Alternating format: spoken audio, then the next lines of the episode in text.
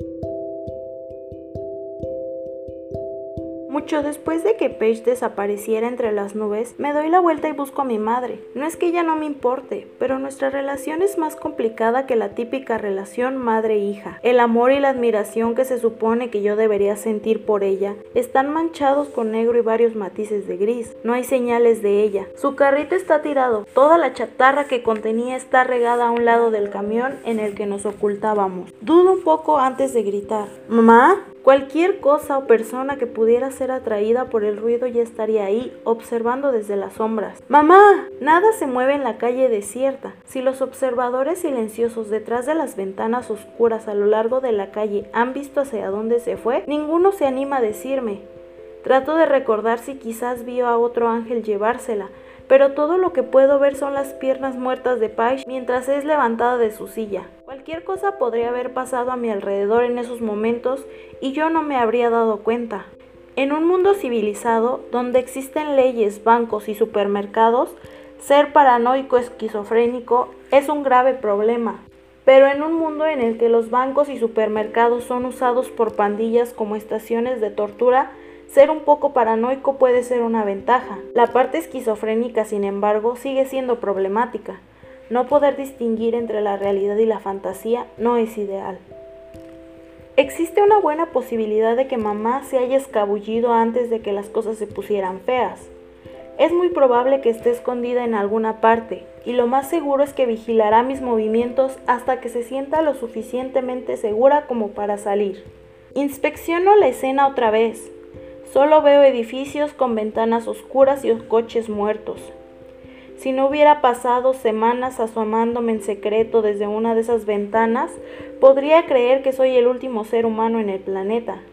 Pero sé que allá afuera, detrás del concreto y del acero, hay por lo menos un par de ojos cuyos dueños consideran si valdría la pena salir a la calle para recolectar las alas de Ángel, junto con alguna otra parte de él que pudieran cortar. Según Justin, quien fue nuestro vecino hasta hace una semana, se dice que alguien ofrece una recompensa por recolectar partes de ángel. Toda una economía se está creando alrededor de pedazos de ángeles. Las alas alcanzan los precios más altos, pero por las manos, los pies, el pelo y otras partes más sensibles también pueden pagar una buena suma, si puedes comprobar que realmente son de un ángel. Un gruñido suave interrumpe mis pensamientos. Mis músculos se tensan inmediatamente, listos para otra pelea. ¿Llegaron las pandillas? Otro quejido bajo. El sonido no viene de los edificios, sino directamente de enfrente de mí. Lo único enfrente de mí es el ángel sangrado y tirado boca abajo. ¿Todavía está vivo? Todas las historias que he escuchado dicen que si le cortas las alas a un ángel, éste muere. Pero quizá es cierto del mismo modo que si le cortas el brazo a una persona, ésta se muere. Si la dejas abandonada, simplemente se desangrará hasta morir. No hay muchas oportunidades para obtener un trozo de ángel. La calle podría llenarse de recolectores en cualquier momento. Lo más inteligente que yo podría hacer es huir mientras tengo posibilidades de hacerlo. Pero si está vivo, es posible que sepa dónde se llevaron a Paige. Camino hacia él, con el corazón latiendo fuerte con la esperanza de que así sea. La sangre chorrea de su espalda y forma un charco en el asfalto. Lo volteo descuidadamente sin pensar dos veces antes de tocarlo. Incluso en mi estado frenético puedo notar su belleza etérea, la suave elevación de su pecho. Imagino que su rostro sería clásicamente angelical si no fuera por todas las heridas. Lo sacudo, yace ahí, inmóvil, como la estatua de dios griego a la que se parece. Le doy una cachetada fuerte. Sus ojos parpadean y, por unos instantes, me miran. Lucho contra el pánico urgente de salir corriendo. ¿A dónde se dirigen? Él emite un gemido y sus párpados se cierran. Le doy otra cachetada, lo más fuerte posible. Dime a dónde se dirigen, a dónde la llevan. Una parte de mí odia a la perrina en la que me he convertido. Odia a la chica que cachetea a un ser moribundo, pero guardo ese sentimiento en un rincón oscuro donde pueda molestarme en otro momento, cuando Paige esté fuera de peligro. Emite otro gemido y me doy cuenta de que no será capaz de decirme nada si no detengo su sangrado y lo llevo a un lugar donde las pandillas no lleguen a cortarlo en pequeños trofeos. Él está temblando, probablemente en estado de shock. Lo vuelvo a poner boca abajo y esta vez me sorprende su ligereza. Me dirijo hacia donde quedó el carrito de mi madre. Busco entre el desastre algunos trapos para envolverlo. Un botiquín de primeros auxilios está oculto en la parte de abajo del carrito. Dudo unos segundos antes de tomarlo. No me gusta desperdiciar provisiones de primeros auxilios en un ángel que de todos modos morirá pero parece tan humano sin sus alas que me permite usar unas cuantas vendas esterilizadas para cubrir sus heridas. Su espalda está cubierta con tanta sangre y mugre que no puedo ver qué tan graves son sus heridas.